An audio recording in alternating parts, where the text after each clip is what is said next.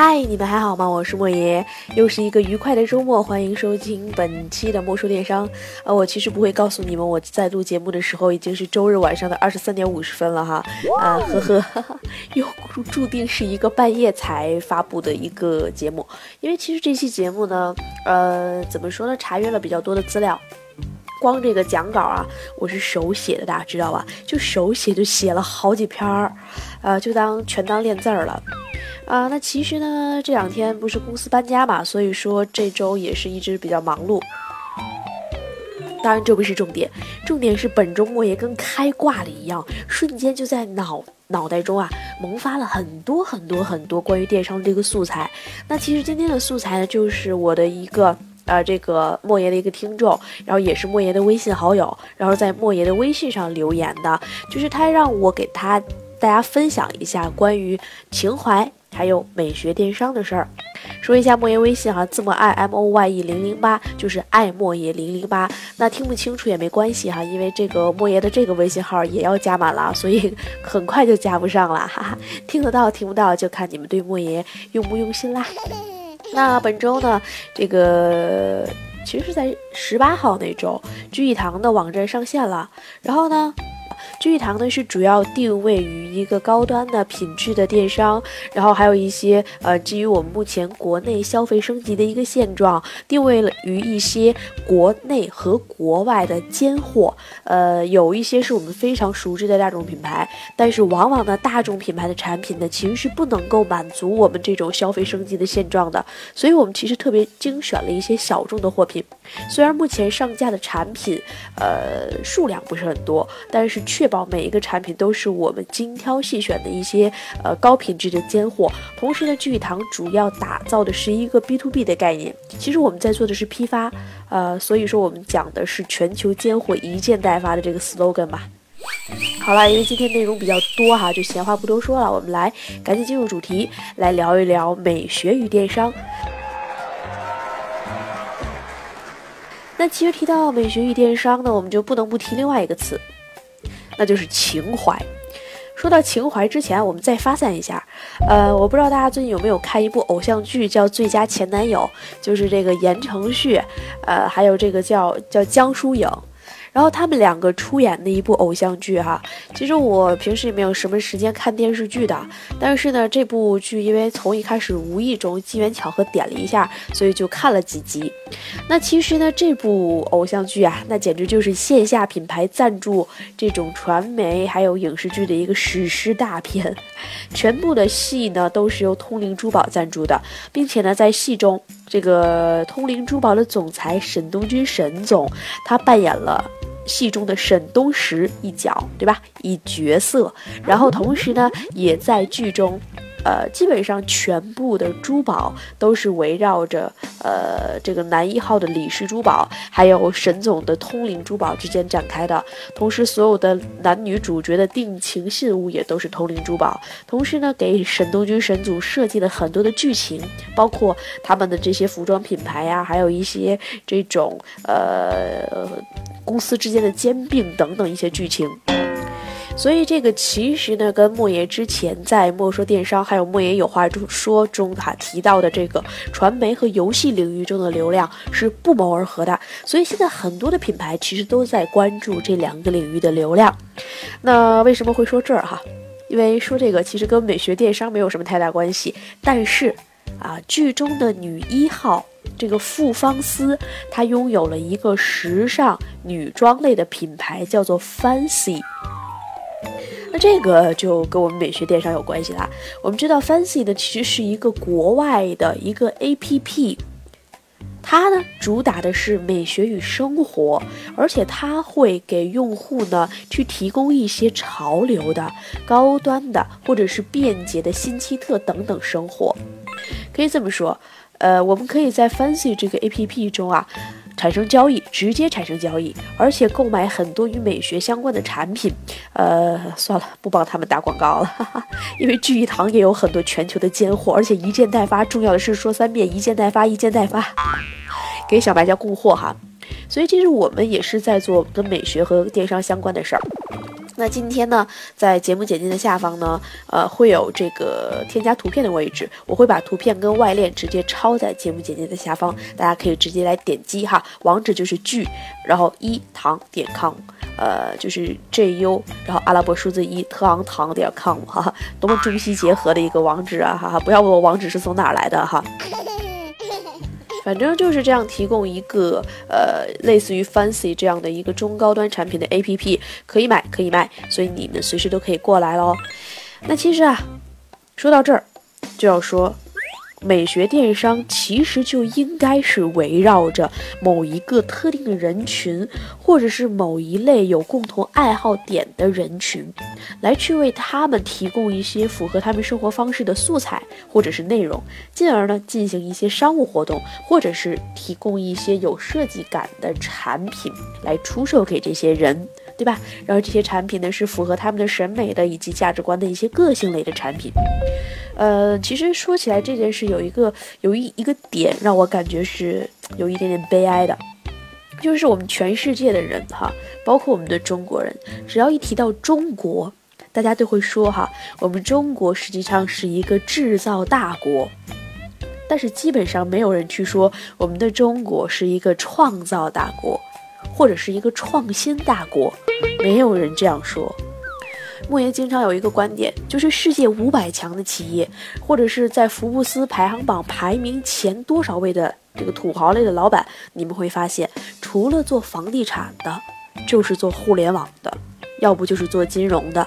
所以这个地产和金融呢，属于已经属于一个。呃，怎么说是一个不能叫夕阳产业吧，至少是一个红海厮杀非常严重的产业。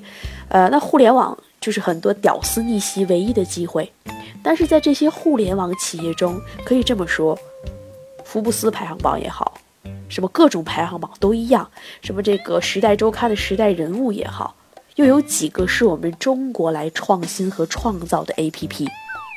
你们不要告诉我腾讯。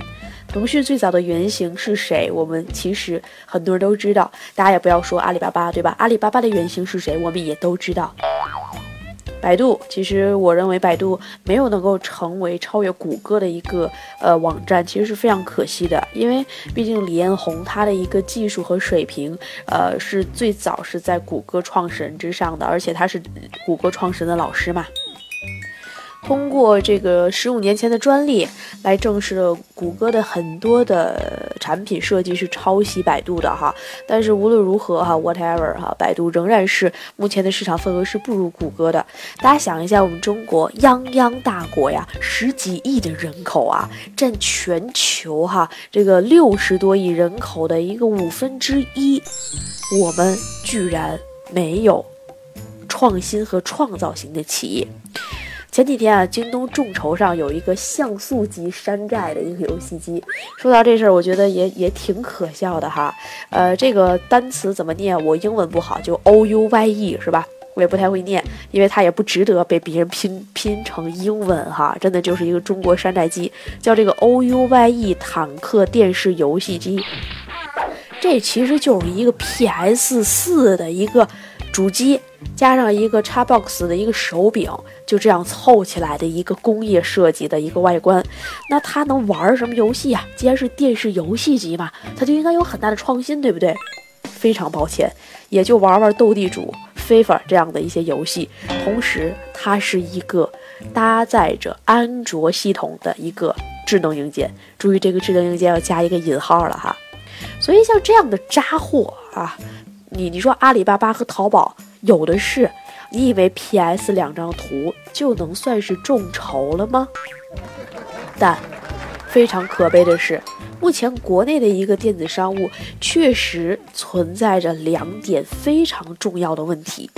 第一，就是淘宝和京东占据了目前国内大部分的电商市场，但是品类非常庞杂，所以它不太适合高端的一个人群。大家想一下，高端人群他的时间都是按秒来计算的，人家分分钟百万上下，对不对？他没有时间去跑去逛淘宝，去在这个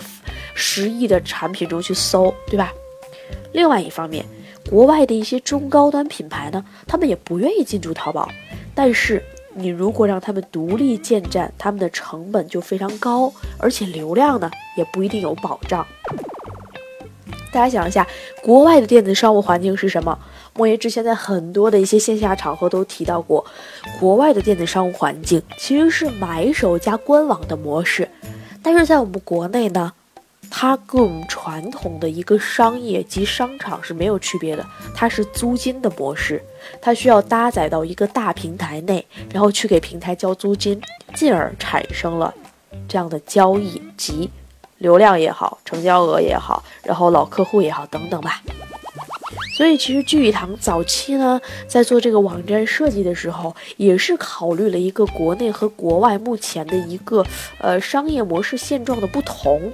也是为了解决这种国内外的海外产品没有很好的渠道的这样一个问题，所以呢，我们也是立志于去帮助一些全球的，包括海外的，包括国内的尖货，寻找到一些销售渠道，同时呢，去帮助一些优质的自媒体人啊，一些优质的小卖家，一些优质的这种美学电商的 APP，甚至是一些优质的线下的这样的一些呃优质流量来提供很好的货源。那本期节目的后面都会为大家讲到这方面的案例，那下面就开始举例了哈。那既然我们说国内缺乏创新，缺乏创新类的产品，那是不是说我们国内就没有美学电商非常出色的例子呢？当然不是。那围绕美学电商的，其实啊有几种形式，我先给大家罗列一下。第一种呢是围绕着我们某种生活方式的。还有像我刚才说的，围绕着某些兴趣点的，这是第一种，它可能是一个品牌，也可能是一系列的产品。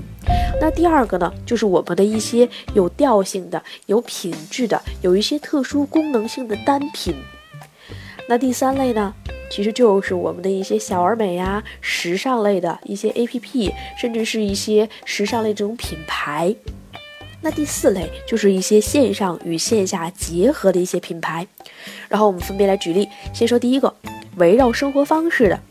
那其实围绕生活方式呢，莫爷近两年看到的最不错的一个品牌，就是这个莫爷的朋友，呃，原来时尚芭莎的一个资深编辑，呃，两位资深编辑哈，共同创造的一个品牌，叫做诗集生活馆。那其中一位编辑是莫爷的好朋友。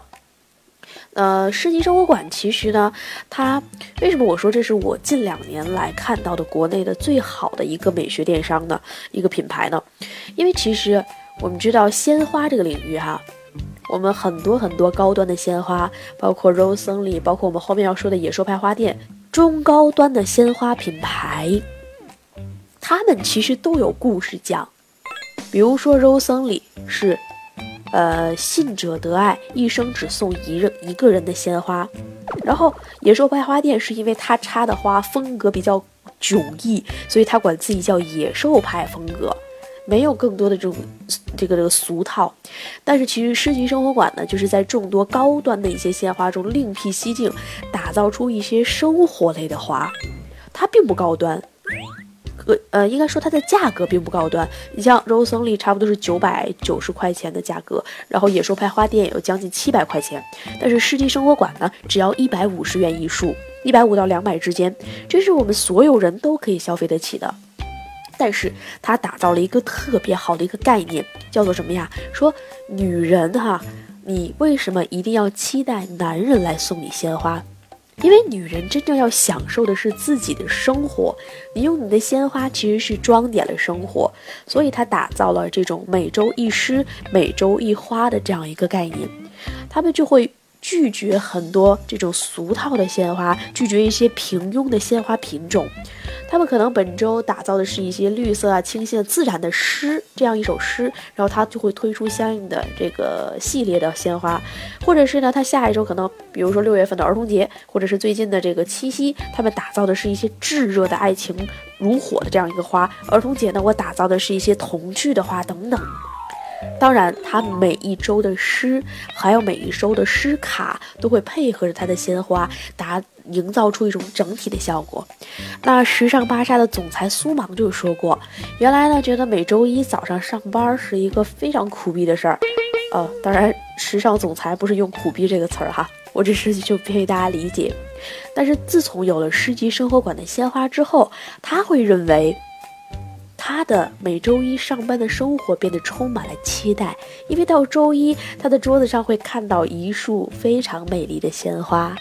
所以大家想，他面向的人群就已经固定下来了：时尚编辑、小资生活女，同时拥有独立主见的白领女性。那他是不是跟我们刚刚说的肉森里啊、野兽派花店找到了差异化人群？毕竟他没有面向男士，甚至是男士要送女士。这样一个点，对不对？所以并不是因为创始人是莫言的朋友，莫言才推荐他，真的是因为他是我近两年看到的最美最美的一个美学电商了。说到这，多说一句哈，很多人在微信上寻求莫爷节目的一个合作方式，呃，在这里特别解释一下，莫爷所有的节目中引用的案例，还有一些这个冠名都不会承接任何的商务活动，因为目前呢，我们的节目呢，基本上是为莫爷，如果有一些推广哈，会为莫爷自己的公司以及自己的产品做一些广告。那我节目中举的所有的案例，绝对都是配合着我们当期的内容来，呃。莫爷推荐一些最适合的案例，而不会收任何的费用哈啊，也不会承接外部的一些商务合作，所以特别跟大家说一下。那围绕着我们的这种生活方式的第二个案例要给大家举的，就是一个旅行类女装品牌，叫做三莫绽放。那三莫绽放呢，它其实是讲述着这个三儿哈跟茉莉两个人的故事。大家想一下，可能很多人都会喜欢旅行。啊，反正莫爷不喜欢，莫爷觉得它是一个浪费时间，但是非常劳累的事儿。莫爷所喜欢的旅行，其实是一种特别安静的，就是可能我到了杭州，可能我在西湖边一坐坐上一下午，我会觉得我会思考很多人生，我会觉得生活是非常惬意。我并不是像很多人一样，旅行一定要走到景点，可能我走到九寨沟或者走到什么泰山，我一定要非常劳累去消耗自己的体力，然后就为了去参观这种景点。其实我不是这种风格的。那其实很多人他都喜欢旅行，但是很多人其实是会受到你自己经济实力以及你的一些这个这个时间的限制。不能够时时刻刻满足自己旅行的故事，那其实三莫绽放就是抓住了这样一群人哈。他会通过两位主人公三儿和茉莉两个人在旅途中发生的一些爱情故事也好啊，发生一些浪漫的一些小趣事儿等等，来带动他的一个服装品牌。可能他会穿着某一风格的服装，走到比如说敦煌，比如说这个呃缅甸等等，然后他就会帮帮助你去带入这个情境。目前三炮绽放呢，也是在这个微信销售领域啊非常火的一个旅行女装品牌啦。那其实我们会发现，当你看到这些微信的时候啊，你会发现所有的文字、图片，包括字体的大小、颜色、排版、配图等等风格，它每一期是完全相同的。其实呢，这个就是我们经常说的品牌调性四个字，它可能看不见，也摸不着。但我们却能够真实的感觉到它的存在，所以其实围绕生活方式进行美学电商，我们一定要注意你的目标客户人群和他的一个。品牌调性了，那目标客户人群刚才给大家说了两个案例，一个是面向时尚编辑、小资生活女的，另外一个是面向渴望旅行但是又没有时间或者是呃没有这么多钱的一个人，对吧？他希望通过微信去看世界，希望通过服装和搭配来融入到这个生活，那这就是第一类围绕生活方式的美学电商啦。那第二类呢，其实就是品质单品类了。那其实这一类呢，就有很多很多啦。那全球每周都会有很多产品上线，像刚才我们说的那个什么坦克游戏机，那个那那那那个那个渣货，他就是想通过这个众筹的方式推一个所谓的品质单品，但是没成想中国人火眼金睛哈，然后迅速识别了这种像素级复制的渣货。那其实关于品质单品类呢？呃，第一个要给大家举的呢，就是莫言曾经在上海上课的时候给大家提到过的一个叫 Fifteen Three Pencil 的一个东西。那没上过课的没关系啊，莫言再多说两句。那 Fifty Three Pencil 呢，其实是呃 Fifty Three 工作室推出的一个 APP，它搭配出来的一个智能硬件。简单的来说，它就是一款铅笔。呃，先说 Fifty Three，它是一个呃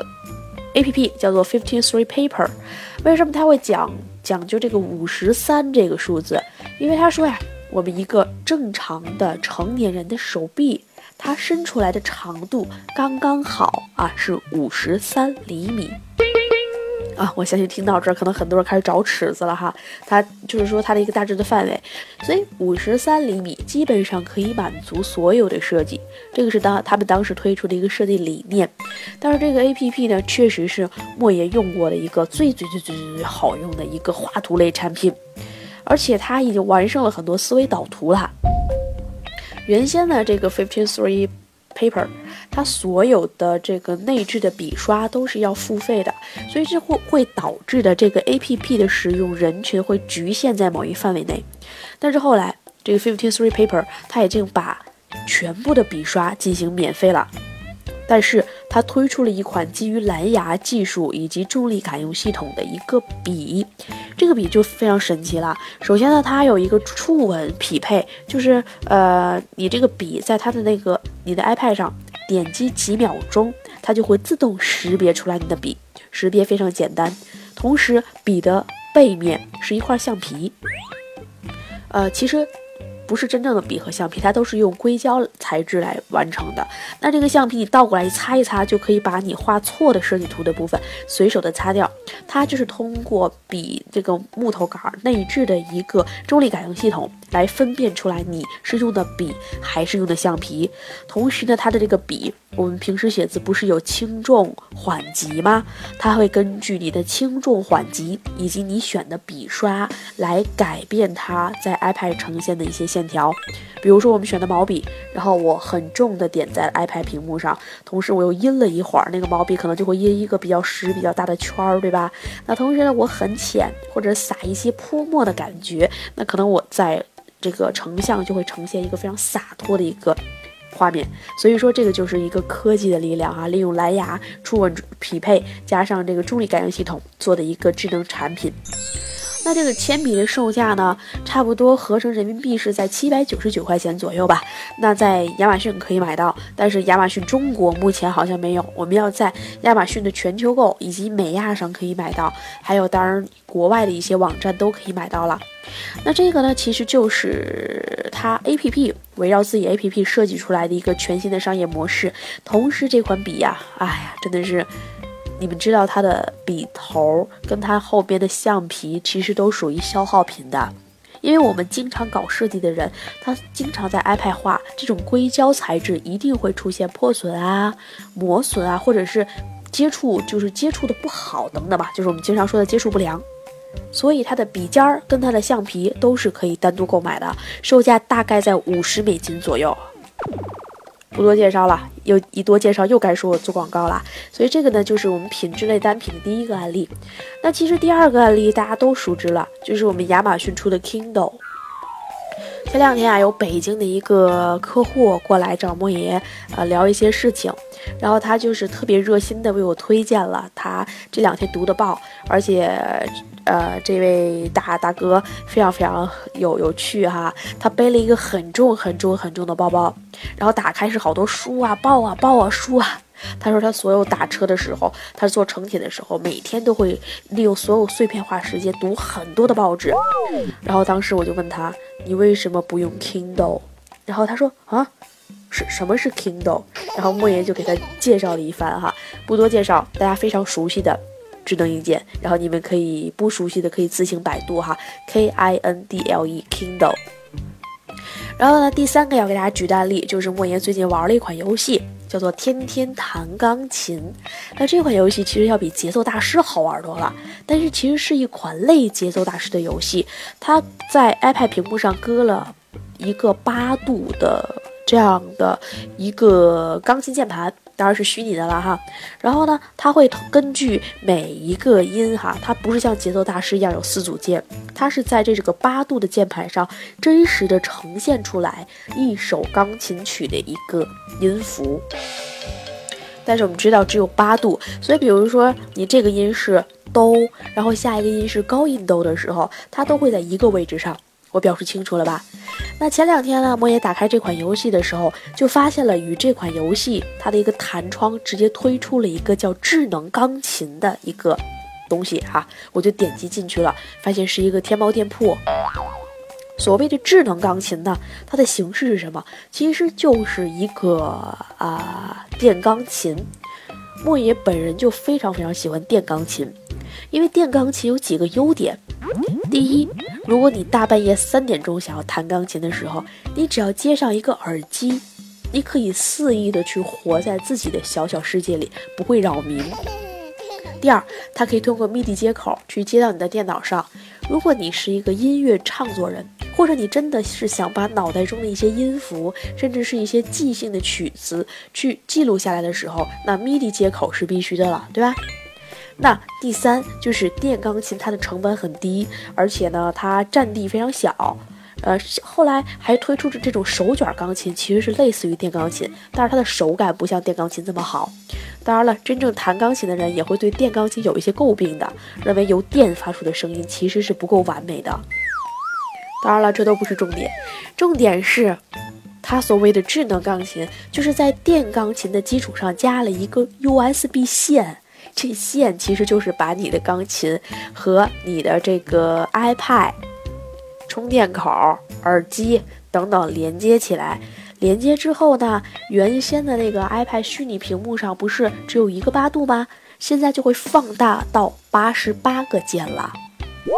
那这个时候，同样是像节奏大师那样的一些音乐类往下刷刷刷刷屏，你要在节奏点上摁的这样的一个游戏，就会变得真实的放到你的钢琴上来完成了。所以呢，它打造的一个概念就叫做通过玩游戏就能够学钢琴，是不是很有画面感啊，亲们？你们忘记我们少年时代的小皮鞭加蜡烛的啊场景？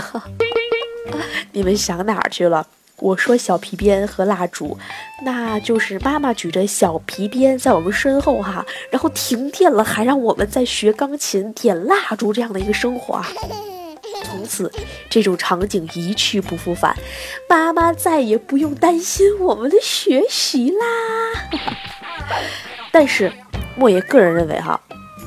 因为这款游戏的玩家其实并不多，而且它的设计呢远远不如另外一个叫“天天学钢琴”的 APP。那所以它尽管它除了这种智能钢琴以外，还推出了一个学钢琴的教具。这个教具就是这个不会五线谱的小孩子们也没关系，你只要把它教具接到你的 iPad 上，它每次掉下来的一个音，它就会在这个教具上给你